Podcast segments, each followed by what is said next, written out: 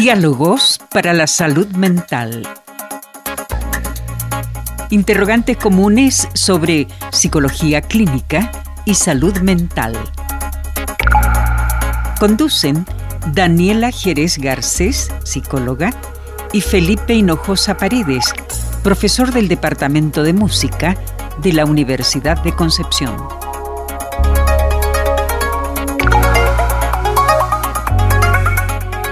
Le damos la más cordial bienvenida a otro capítulo de Diálogos para la Salud Mental, programa de Radio Universidad de Concepción, orientado a conversar sobre interrogantes comunes en torno a la salud mental, la atención psicológica y la vida emocional. Y para la atención psicológica, estamos acá con mi psicóloga favorita, como le digo siempre, Daniela. ¿Cómo estás, Danielita? Frustrada. Frustrada. Eso mismo, Eso mismo, tienes una cara de frustración hoy día. Y es justamente de esta emoción de cual vamos a hablar, ¿cierto? Eh, tú me decías que en realidad algunas personas le decían emoción, otras personas... Es que en estricto sería una emoción compleja, porque viene desde la, del, del arbolito de la ira. Y hay otras personas que le llaman más bien forma como de afrontamiento, pero también le podemos llamar sensación, Dejémoslo como emoción. Como, como emoción. Emoción compleja. Una emoción compleja. Pero antes de irnos al tema de esta emoción compleja, tenemos que obviamente saludar, ¿cierto?, a quien hace posible este programa, que está en la realización, Paulito Fuentes, a nuestra también productora, eh, Cari Merelo, que eh, también está en la producción de este programa. Eh, obviamente ustedes en sus casas, saludarlos y decirles que pueden encontrar los programas de Diálogos para la Salud Mental en el sitio ¿cierto? Los podcasts de Radio Universidad de Concepción y además en Spotify también nos pueden encontrar como diálogos para la salud mental. Entonces, eh, continuemos y digo, vamos, vamos al tema, vamos a que nos convoca hoy día esta frustración. Estoy, estoy paralizada. ¿También? sí, porque una de las formas de, afrontar cuando uno se siente así. De hecho, le voy a dedicar este programa al ladrón que entró ayer a nuestra consulta, que le dio el motivo para que yo me sienta hoy día así y nos dio el motivo para hablar de esto a propósito. Así que no es siempre podemos sacar algo bueno de ciertos eventos.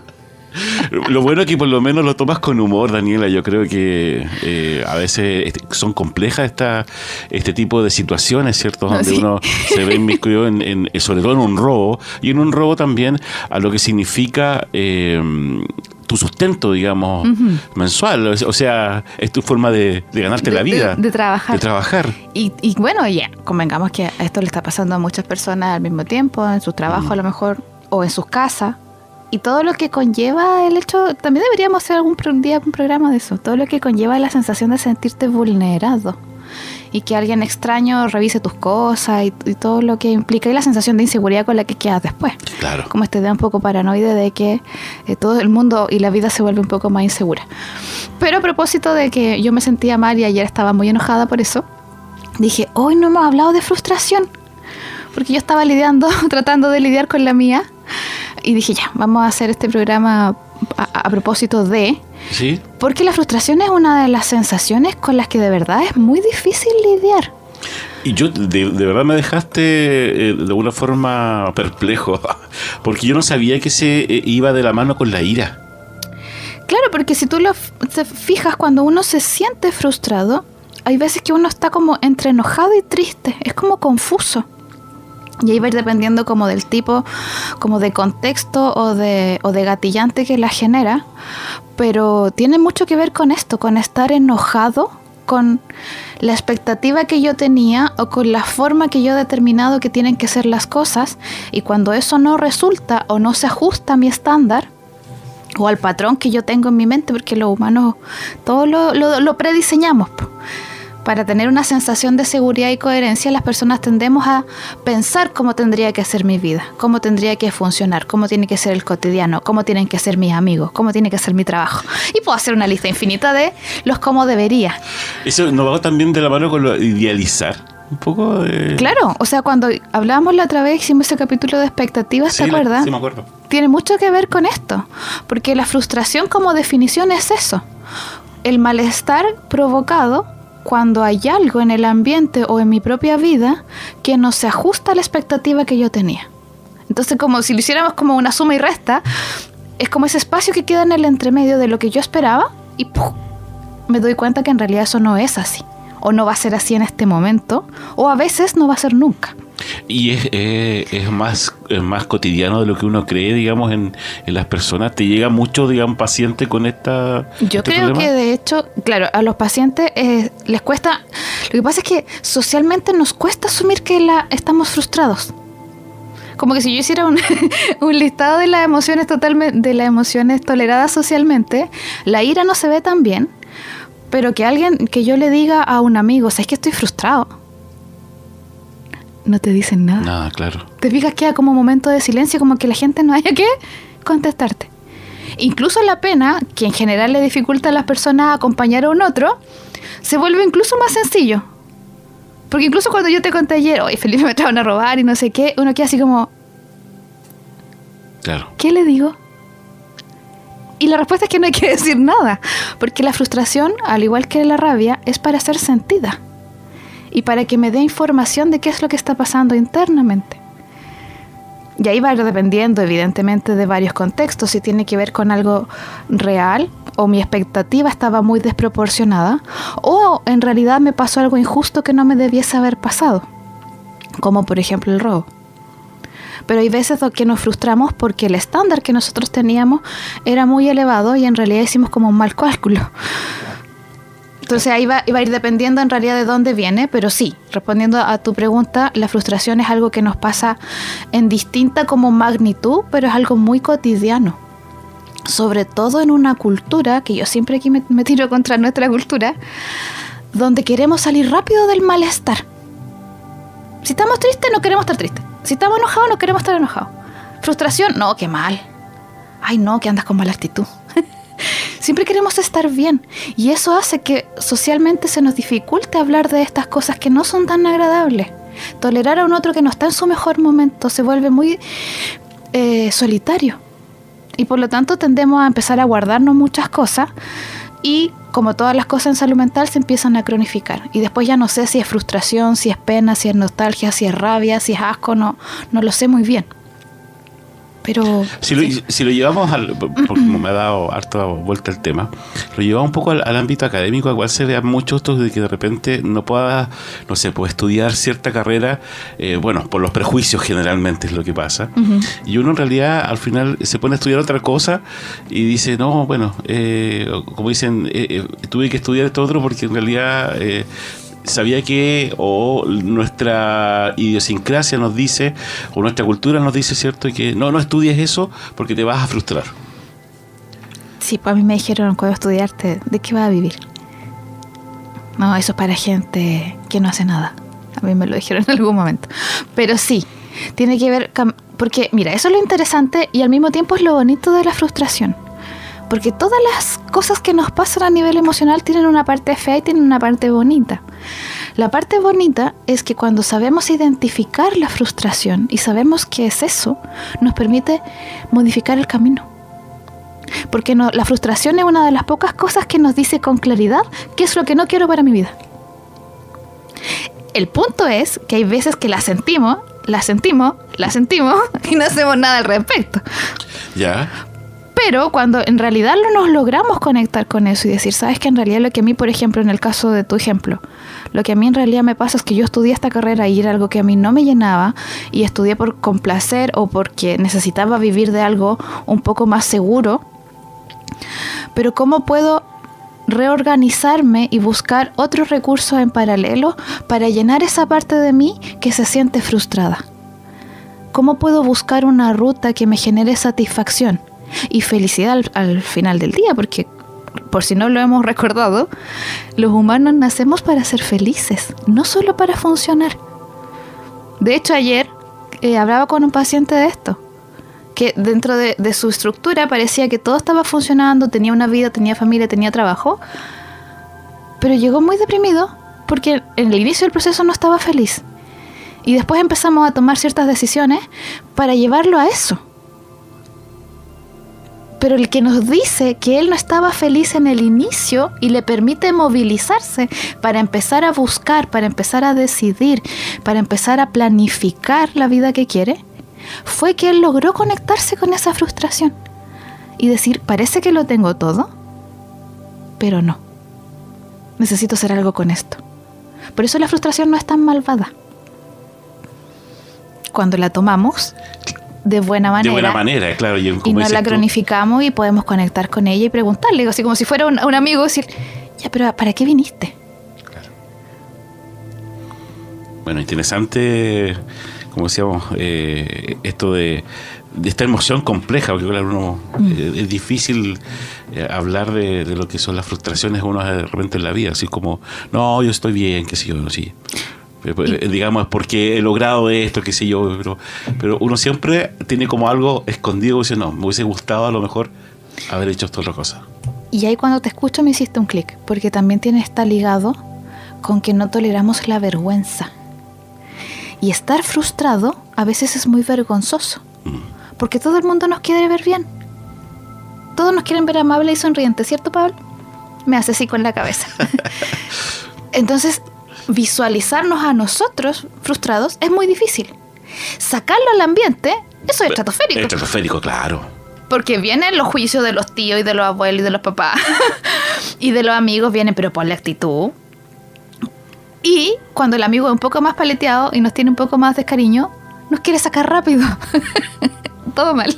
Porque en estricto lo que tenemos que hacer es quedarnos para poder tener este diálogo que yo te digo. ¿Qué está pasando? ¿Por qué estoy así? Qué es lo que necesito.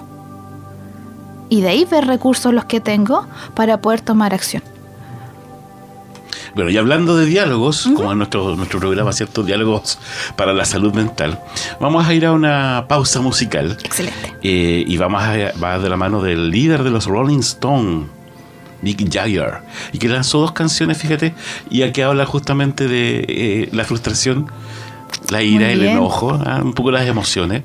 Y una de estas canciones es England Lost.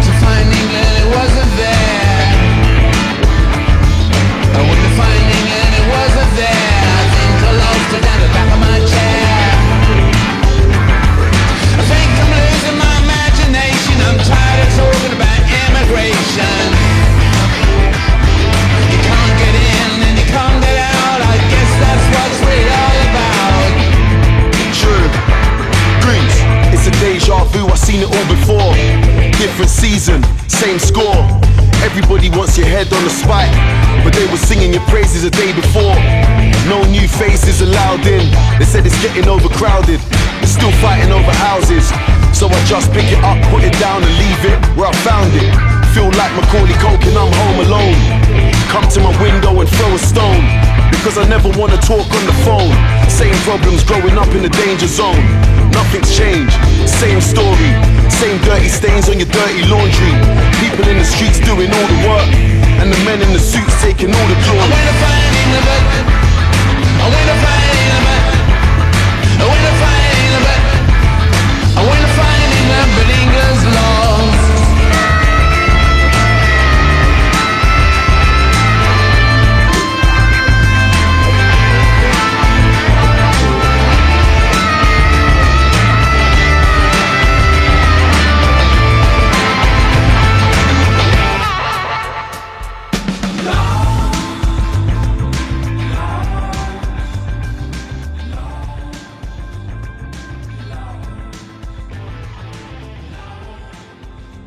Estamos de regreso en nuestro programa Diálogos para la Salud Mental de Radio Universidad de Concepción 95.1 FM y en www.radiodec.cl es nuestra señal, ¿cierto? A través de internet.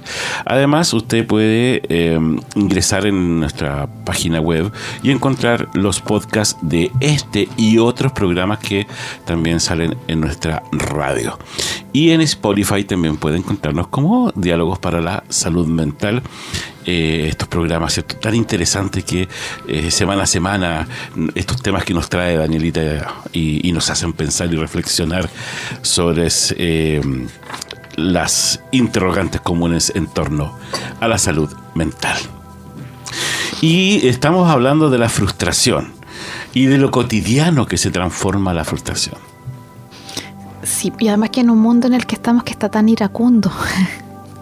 De hecho, el otro día me llamó la atención, vi una noticia de un caballero que tuvo un choque, no sé si alguien la vio. Salió la noticia, de hecho, porque el caballero choca en una esquina, él tenía Preferencia. preferencia y otra persona que se pasó un pare, de hecho, lo choca, y el caballero sale del auto y se pone a gritar.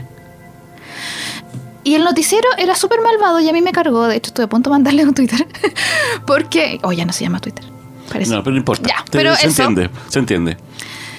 Porque todo el mundo criticaba que por qué el caballero había reaccionado así.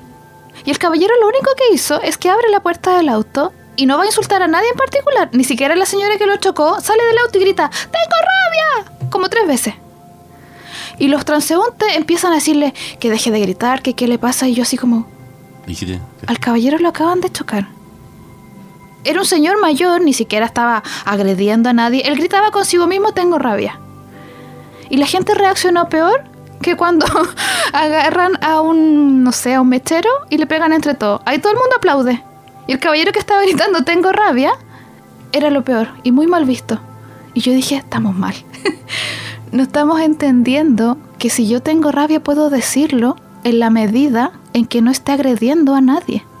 Y él ni siquiera estaba mirando a alguien en particular. Él gritaba al cielo, tengo rabia, para sacar esa ira y esa frustración que probablemente él tenía. Porque dentro de lo que gritaba, él decía, es que tengo tantas cosas que hacer y me acaban de chocar y voy a perder todo el día. Y él gritaba consigo mismo. El contexto, al final, es que es lo que uno no conoce.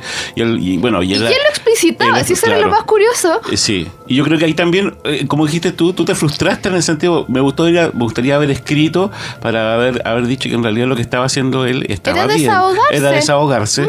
Eh, Uno siempre se frustra frente a la televisión, por eso tomé la decisión Sí. de no ver noticias. Ah, sí. Yo la veo porque me interesa ver cómo está funcionando nuestro mundo. si no me, o si no me desconecto un poco. Claro, no, no, pero en el caso, yo, Sí. yo, lo- yo Yo tomé esa decisión. yo confieso, yo veo matinales. eh, la- No, tampoco, menos. Yo veo matinales, la doctora Polo, no me juzguen. y veo noticias a veces porque ahí voy manejando mi tolerancia al asombro. No, yo, ahí, yo creo que ahí, esas tres. ahí está mi, mi, Pero- mi, mi- no tolerancia eh, a, a la estupidez que tienen en este momento algunos canales de televisión en ya, pues sí. noticias.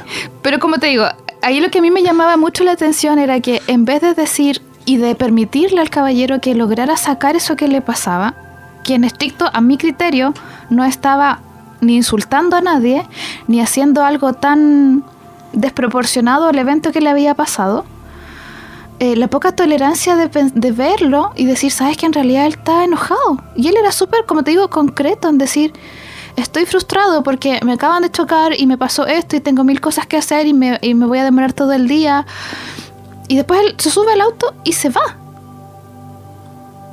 Nunca, nunca toca a, a nadie más de los que estaba ahí. Y cuando a otra persona lo trata de hacer callar, eh, él le dice, es que estoy gritando porque estoy enojado.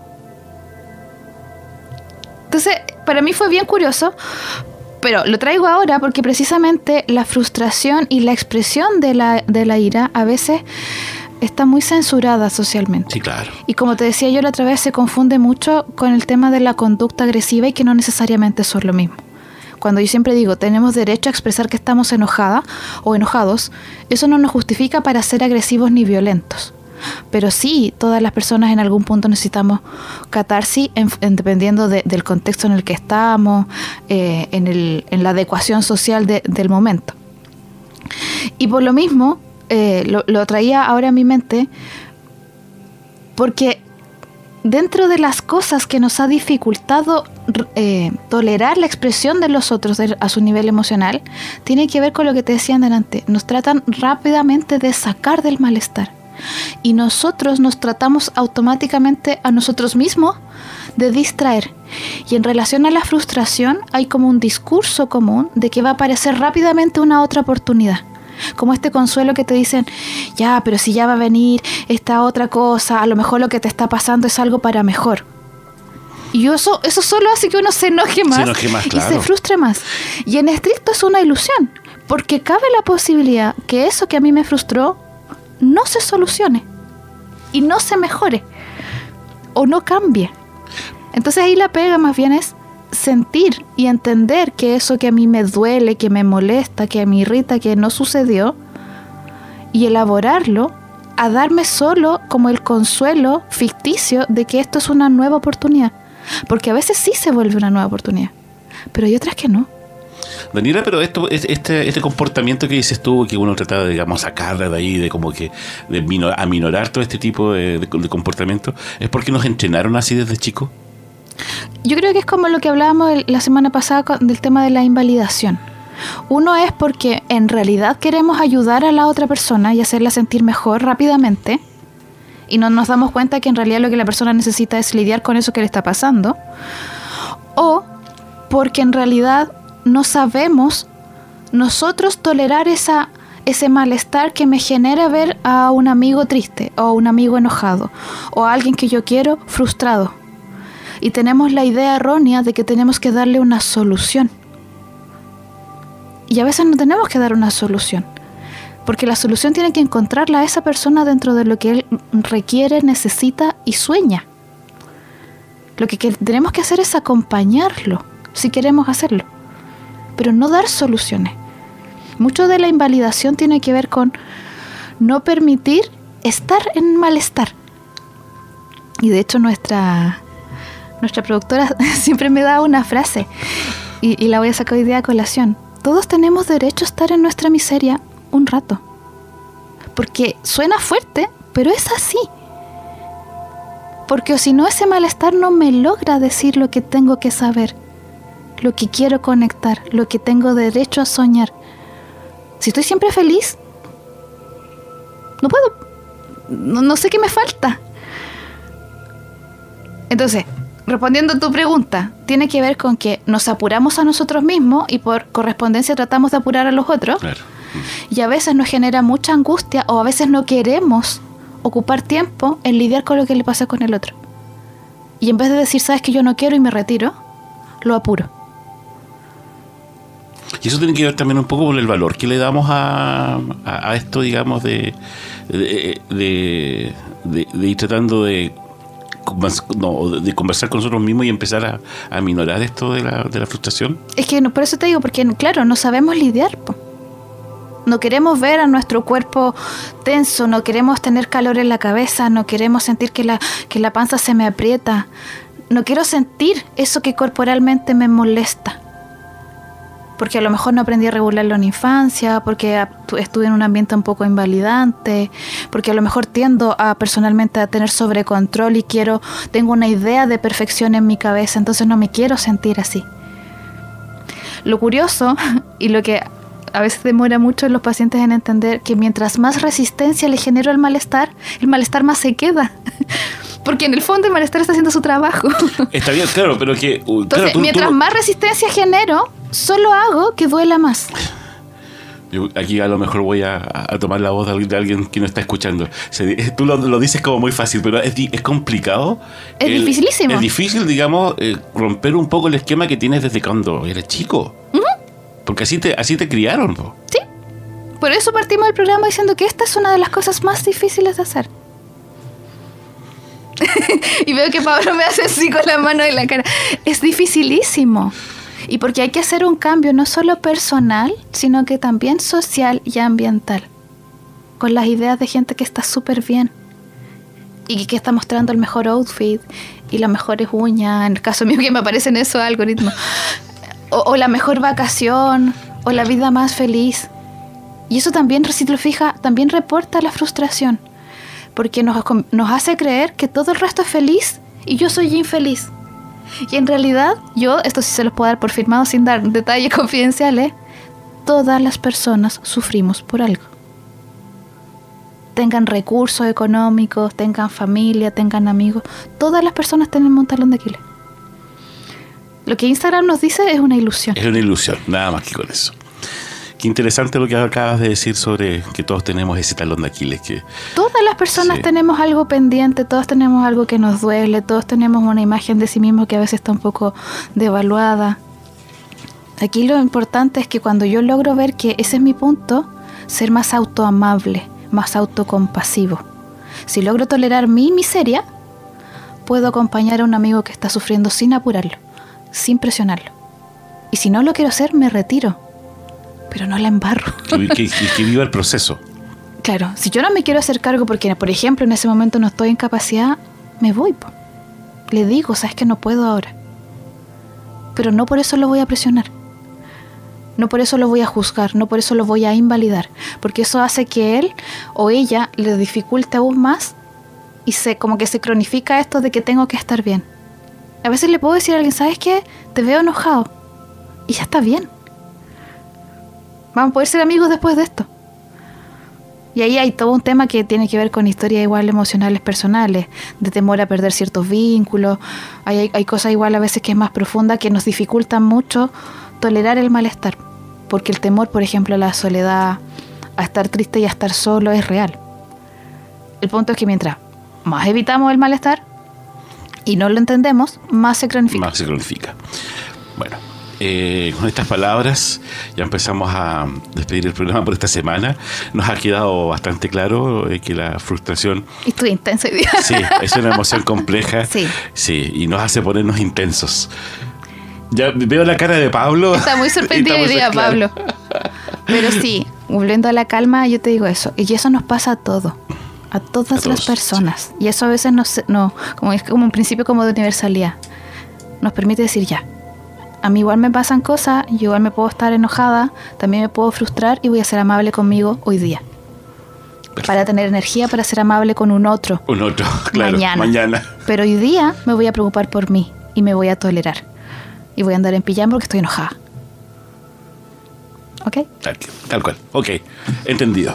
Am, empezamos entonces a despedirnos, como les decía, por esta semana de nuestro programa Diálogos por la Salud Mental. Eh, muchas gracias, Pablito, por eh, la realización de este programa y a ustedes que están en sus casas, que nos acompañan semana a semana, eh, nuestros fieles auditores del programa. Recuerden que nos pueden encontrar en el sitio web de Radio Universidad de Concepción y también en Spotify, ¿cierto? Como Diálogos para la Salud Mental. Eh, saludos a, a tu ladrón. Que nos regaló este capítulo, Claro, nos a regaló los- este- a los, Sí. claro, que nos regaló este capítulo, ¿cierto? y también a, a nuestra productora que, eh, que también eh, nos ayuda a, a crear estos programas. Que estén muy bien. Adiós. Adiós. Chau, chau. Diálogos para la salud mental. Interrogantes comunes sobre psicología clínica y salud mental.